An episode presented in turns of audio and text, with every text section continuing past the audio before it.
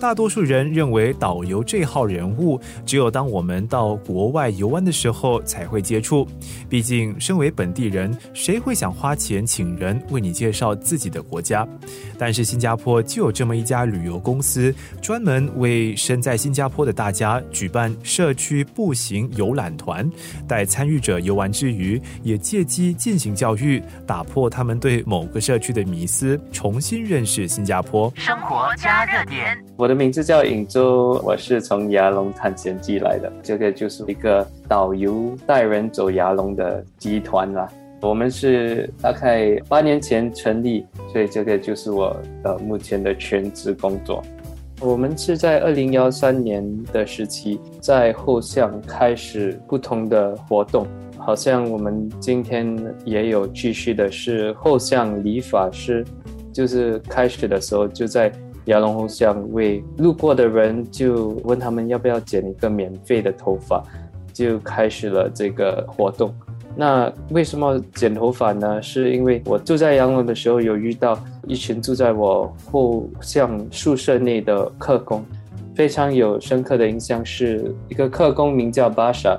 他那时候二零幺三年的时候，呃，因为他的爸爸中风，他需要来到新加坡干活。然后他非常的努力做工，也非常努力的存钱来送回家。所以那时候一段时期没有剪头发，然后我看到他的头发太多了，我也就问他，如果我学剪自己的头发，可以帮你剪吗？他就说，呃，你剪先，我看你头发，我才剪。之后三个月后就为他剪了第一个头发。主要是通过剪头发的方式来跟另外方沟通，更深入的了解他。生活加热点，关于这些呃讲述客工还是牙龙的内容啊，是不会有很多游客会去想到，诶，新加坡有这种地方吗？通常新加坡是著名我们的马来人还是我们的 city area，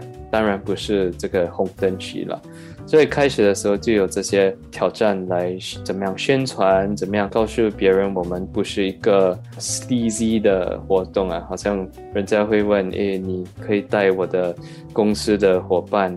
去走牙龙吗？然后我们问他们什么意思，他们会讲，哦，你知道啊，走牙龙还有什么意思啊？然后我就会，哦，对不起，我没有做这种生意。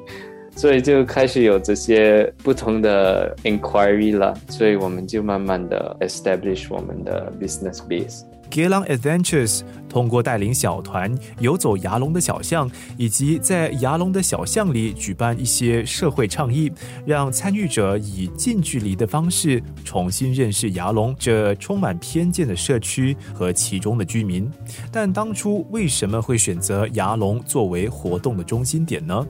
其实开始的时候是因为从小到大都住在亚龙，然后对亚龙也很有深刻的印象。像小时候大概理工学院时，我是在那些喝酒的咖啡店啊，很多老 uncle 坐在那里喝酒的，我就是在那边做我的呃功课。然后那时候就喜欢在牙龙后巷做这做功课，然后晚上不能睡，就做到很夜，就认识到很多不同呃背景的人了。然后看到他们的故事也是都非常精彩。就开始的时候就这样的了解牙龙，我发现到在牙龙有在我周围很多都是外劳，所以开始的时候就是觉得很多新加坡人对。外劳的观念是不太好，还是不什么了解，所以开始的时候就觉得，诶，其实通过走牙龙的方式来了解我们周围的客工的情况，还有他们的住宿、食物，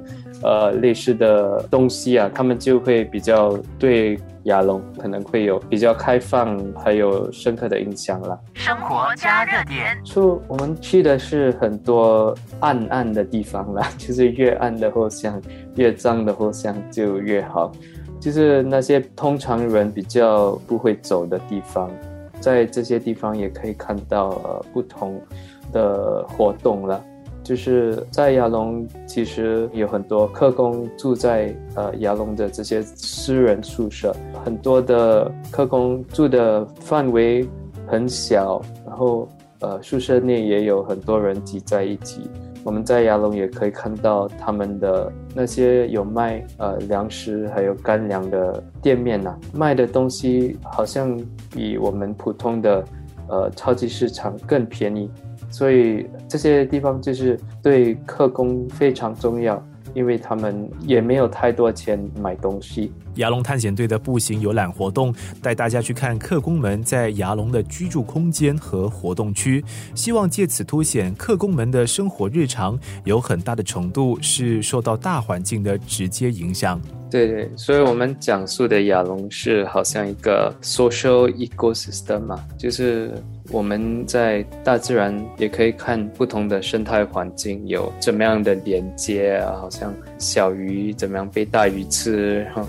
呃大鱼需要这些小鱼也需要植物来维持生态，所以了解亚龙其实是了解，其实我们。虽然可能没有住在亚龙，但是每个人都是跟亚龙还是亚龙的事项都有联系的。生活加热点，导游的存在能给游玩的过程披上一层浓厚的教育意义，而有些导游或者是导览员肯在不收分文的情况之下，义务为有兴趣的公众服务。下一集的生活加热点带你认识这群义务型导游。